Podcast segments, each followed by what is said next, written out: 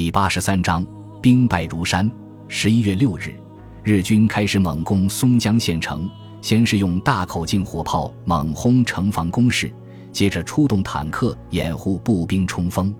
第六十七军没有重炮，每个连配备的轻重机枪数量不到日军的一半，唯一可以依赖的就是不输于敌人的顽强意志。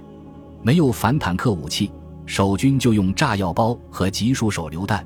硬是把日军挡在城外，经过三天三夜的苦战，城墙已经被日军的炮火夷为平地。第六十七军无险可守，日军在强大的火力掩护下，从东北南三面突入松江县城，与守军展开巷战。第六十七军虽然死伤枕藉，但是却死战不退，大部分壮烈殉国。军长吴克仁率领残部据守西门。与日军殊死搏斗，身被数十弹，壮烈牺牲，年仅四十三岁，是牺牲在淞沪战场的军衔最高的中国军人。日军占领松江后，随即兵分两路，一路沿太湖东岸经浙江、安徽向南京扑去，主力则沿直奔嘉兴、平望，切断了杭州和上海的陆路联系。与此同时，日军第十六师团在江苏太仓登陆。兵锋直指京沪铁路和公路，与南路日军形成合围之势。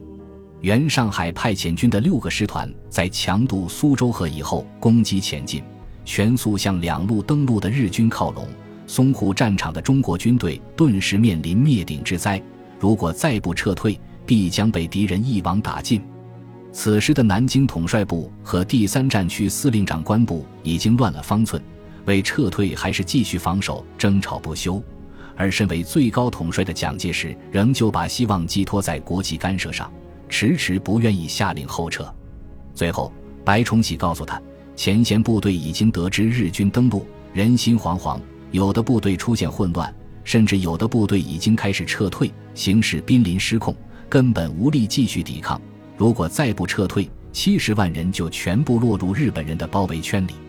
即使九国公约现在出面干涉，面对唾手可得的胜利，日军绝对不可能驻守的。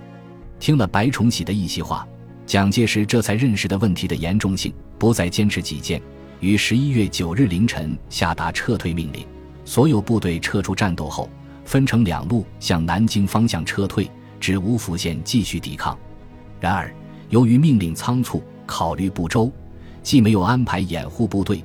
也没有指定撤退的顺序，使部队完全失去了控制。结果撤退变成溃退，数十万大军沿着京沪铁路和公路乱哄哄地向后方跑去，不但没有基本的行军队形，而且连部队的编制都完全被打乱。很多走散的士兵甚至把武器都丢弃了，只是没命地往南京跑，希望离日军越远越好。伤兵们被弃置在路旁，痛苦地呻吟着。祈求路过的士兵给自己一枪，好结束痛苦。工兵把炸药埋在沪宁公路的主要桥梁上，准备等中国军队撤完再炸桥。可是由于极度紧张，军队还没有过完就点燃了炸药，把河道对岸的军队丢给了日本人。最可悲的是，中央军唯一的一个重炮团也被大河拦住，无法通过。为了不落到日军手里，只好全部炸掉。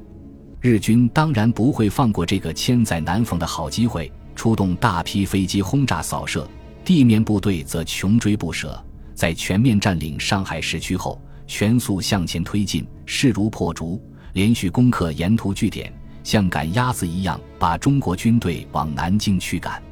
在沪宁公路以南十几公里远的乡间土路上，十九路军的数 万将士在秩序井然地向后方撤退。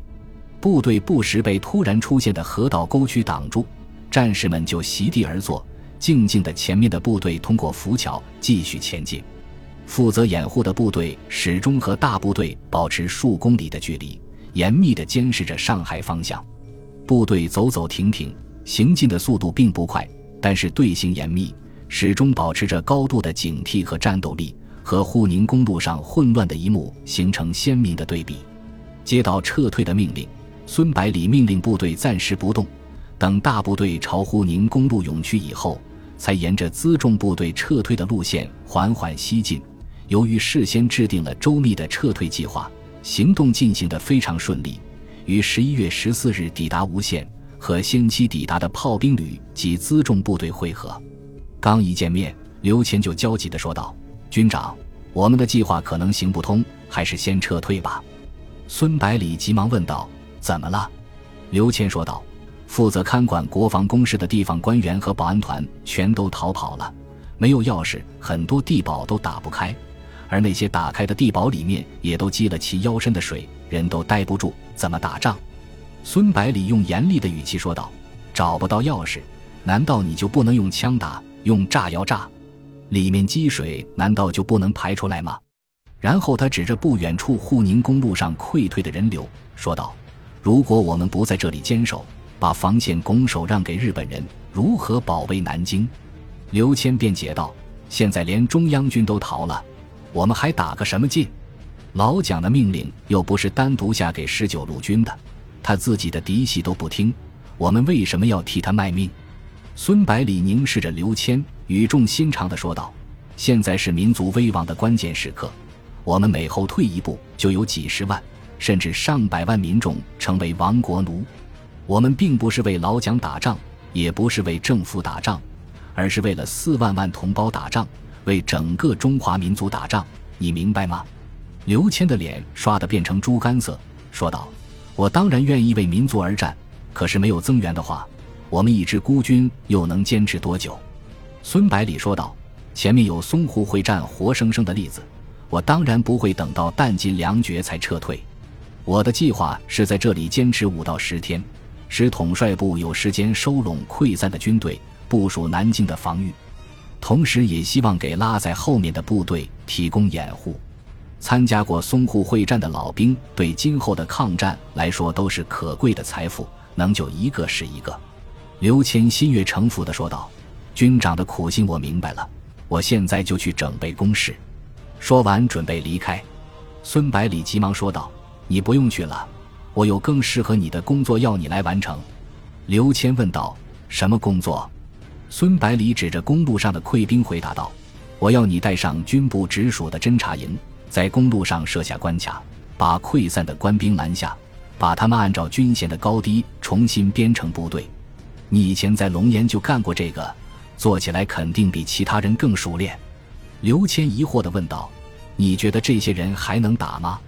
孙百里回答道：“他们在淞沪战场的表现已经证明了自己。”最后的溃退是上面的问题，跟他们没有关系。